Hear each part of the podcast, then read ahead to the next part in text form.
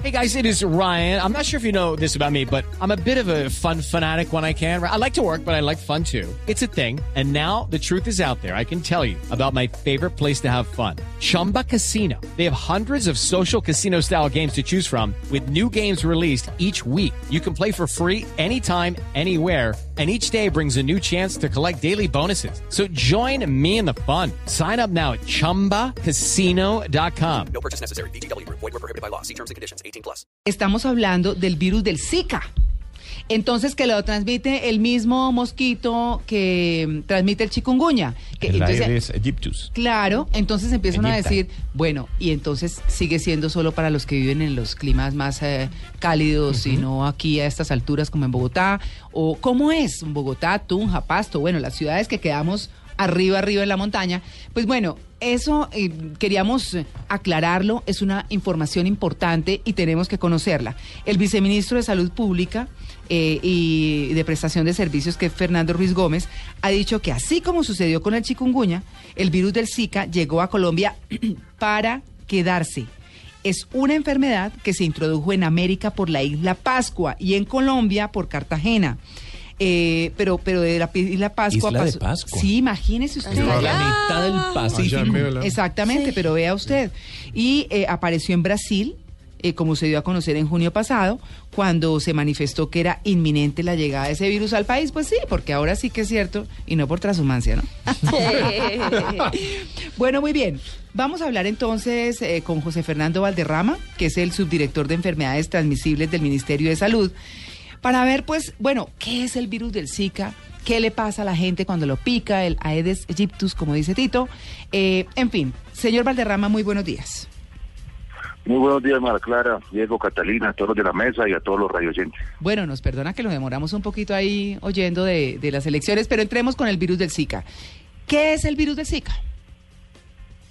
Bien, sí, María Clara. Importante a toda la comunidad contextualizarnos ante la introducción de este nuevo virus en el país. El virus del Zika es un flavivirus, o sea, es de es como primo de la familia del dengue. Ah, El virus del Zika se identificó por primera vez en el bosque de Zika, particularmente, en Uganda, África, hacia la década, hacia los años de más o menos 1947. sí. Posterior comenzó a tener una expresión allá en, en África y ha tenido brotes en varias regiones tropicales, en las islas de la Polinesia, ha tenido también su introducción. Este año, a comienzo de año, en efecto, se introdujo tanto por esta de la Polinesia, tuvimos un caso, casos registrados en la isla de Pascua, en Chile no continental, y posterior tuvo su ingreso en el territorio de Brasil. Mm. Ya en Brasil, eh, y lo que nos pudo compartir el jefe de, de- de programa de Brasil, con el que estuvimos los días de ayer y antes de ayer en un simposio en la ciudad de Santa Marta, en Congreso de Parasitología y Medicina Tropical, ya 14, todas las unidades federativas de Brasil hay circulación del virus. Claro. Es un virus que presenta una sintomatología más leve que los otros flavivirus Uy, pero... da sí, sí, sí, sí, da una sintomatología más leve, no se han presentado casos severos y en este, en lo que va corrido en la historia, no se han presentado casos fatales. ¿Hay Da algunas una sintomatología que puede presentar o no, o, o- Ujú. o no fiebre. Eh, es, es un virus, es un virus que de una de cada cinco personas que puede verse eh, eh, picada por el mosquito va a manifestar síntomas. De allí que la dispersión y el monitoreo sea más más complejo y solo con fines epidemiológicos. ¿Cuáles son las características clínicas de este virus? Puede dar fiebre o no, o una febrícula. Algunas personas les da fiebre, algunas otras personas no les puede dar fiebre da un enrojecimiento de los ojos o una hiperemia conjuntival que se llama médicamente una conjuntivitis sin secreción y da- puede dar también algunas manchas como algún salpullido en, en- en el cuerpo. Síntomas Sí. que van a durar entre uno, dos, pueden extenderse hasta cuatro o cinco días más. Digamos que no es tan incapacitante como el chikungunya. Correcto, no es un virus que esté incapacitante, no es un virus eh, que genere una severidad, no es virus que tenga la misma virulencia o patogenicidad que tiene los otros flavivirus, pero aquí sí hay que hacer un llamado a la comunidad muy importante. Y es que no bajemos la guardia puesto que nos encontramos en una situación de recrudecimiento del fenómeno de niño y las enfermedades transmitidas por vectores, particularmente dengue, bueno, chikungunya y también malaria, pueden verse incrementadas. Al, aumento, al aumentar la temperatura en sus territorios, se puede facilitar la transmisión y la replicación del virus del dengue. Y también la gente en gran parte de nuestro territorio está sufriendo alternancia en el suministro de sus servicios públicos, de agua.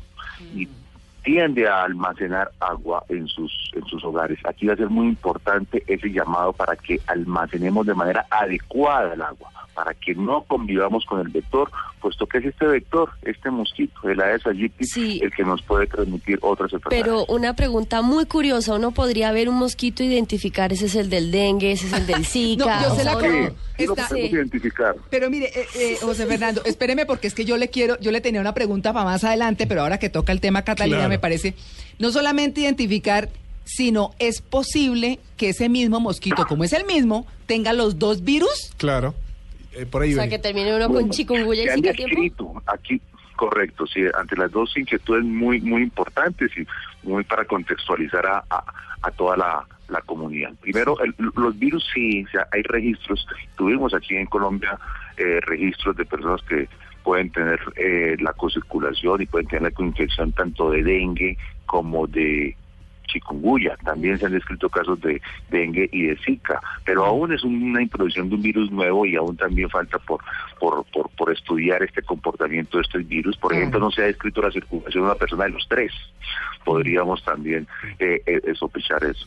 Y en cuanto a la identificación del zancudo, en cuanto a la identificación del zancudito, sí la podemos también nosotros realizar. Nosotros Sí, pero casas. ¿cómo? Díganos cómo. ¿Cómo no? Zika, ¿sí? Yo le pregunto. Nosotros, Sí, porque, porque, así por- es. porque mire, eh, para esto también, eh, y discúlpeme que lo interrumpa, porque es que no hemos dicho si después de determinada altura nos salvamos quienes vivimos eh, en la nevera, como decimos, eh, hablábamos de Pasto, Tunja, Bogotá, bueno, las ciudades que estamos muy, muy arriba en las montañas, o qué, digamos, a partir de qué altura empieza a afectar la enfermedad.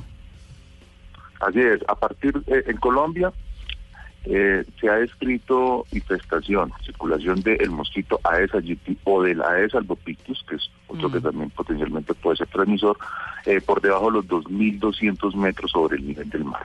Todas las zonas cálidas, casi el 80% de nuestro territorio nacional se encuentra por debajo de los 2.200 metros sobre el nivel del mar y allí es donde puede vivir el mosquito, vivir el zancudito. El zancudito no le gusta, no puede vivir en zonas altas, no vive aquí en Bogotá y no lo podemos encontrar en otras regiones Sí. como Tunja, como Pasto, entre otras. ¿Y cómo se Este- identifica? este el zancudito es un zancudito que es intradomiciliario. A uno le gusta eso, le gusta Sí. vivir en reservorios de agua limpia. Buena Sí. vida. El Sí. 70% del reservorio de, de- de- eh, a nivel nacional de estos mosquitos, de los criaderos, el, entre el 70 y el 80% de los Sí. criaderos a nivel nacional son los tanques de almacenamiento bajos, las albercas comúnmente llamadas.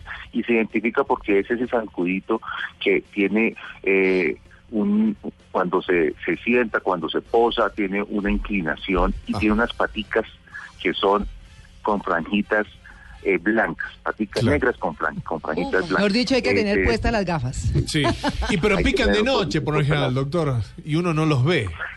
No se Es cree. todo un tema. pica- sus, sus hábitos de picadura son más eh, al iniciar la mañana, Ah, perfecto. eh, horas, horas, hor- horas diurnas y también al caer la tarde, entre 4 y 5 de la tarde. Pues que son buena importante es Son muy buena vida, le gusta estar en las zonas oscuras de nuestras casas, les gusta estar donde existe estos reservorios de agua, Sí. o sea, les gusta estar allí en la alberca, allí ponen cada hembra, porque Ay, la por hembra es la que deposita las lo- los huevos que posteriormente se van a convertir en larva, pupas y en mosquito. Eh, eh, van a ponerlos en, en, en floreros, hasta en los mismos bebederos de nuestras mascotas. Les Ellos se van a dormir allí con usted, Diego. Eh, oh, perfecto, y nos levantamos juntos. Sí. Señor Valderrama, recién hacíamos la, la- la pregunta de que si una persona puede llegar a tener los dos virus y le desdoblo esa pregunta. El chikungunya, cuando a uno le da, ya después no le da. El Zika, cuando uno tiene, ¿puede llegar a volver a tener Zika? No, el Zika también es un asunto serotipo, entonces solo te va a dar Zika una vez. Aquí es a no bajar las, las- no, los esfuerzos contra el mosquito porque aún nosotros somos un país endémico para dengue y el dengue sí te puede dar varias oportunidades. Hay cuatro serotipos de dengue y el dengue sí nos puede matar. El dengue es una enfermedad que puede progresar a un episodio de signos de alarma o de dengue grave y el dengue sí nos ocasiona un mayor eh, impacto en cuanto a es el, ser- los servicios de salud pública y el impacto social. Sí, hemos eh, oído muchas veces esa, ese mito de que hay gente que tiene sangre dulce y que entonces a esos pasa. son los que van de paseo y los acaban los mosquitos. ¿El virus del Zika lo puede picar a cualquiera o hay gente que tiene predisposición a que lo piquen más los mosquitos que a otros? A cualquier persona lo puede picar ese tipo de zancudos. Depende del hambre del Eh, mosquito. depende del hambre del mosquito, depende de la infestación que tengamos en, en estos mosquitos. De lo importante, por ejemplo, que viajeros, personas aquí de Bogotá, que van a ir a zonas de tierra caliente, que se, hay una alta eh, movilidad, fines de semana, hay las zonas de veraneo, ahorita que se aproximan las zonas de vacaciones, muy importante cuando lleguen a esos sitios, primero hagamos una verificación de el, domicilio y el peridomicilio, verifiquemos si llegamos a la finca que el, el no tengamos las aguas estancadas, que se hayan cambiado los floreros, que hayan cepillado las paredes de la alberca a fin de que no estén llenas de larvas y que no tengamos allí este reservorio. Y asimismo a nivel de nuestro peridomicilio, lo que son eh, parques, lo que son eh, eh, las zonas donde pueden haber agregación de per- a- agregación de población, que no tengamos llantas, que no tengamos inservibles que puedan generarse como potencial criadero.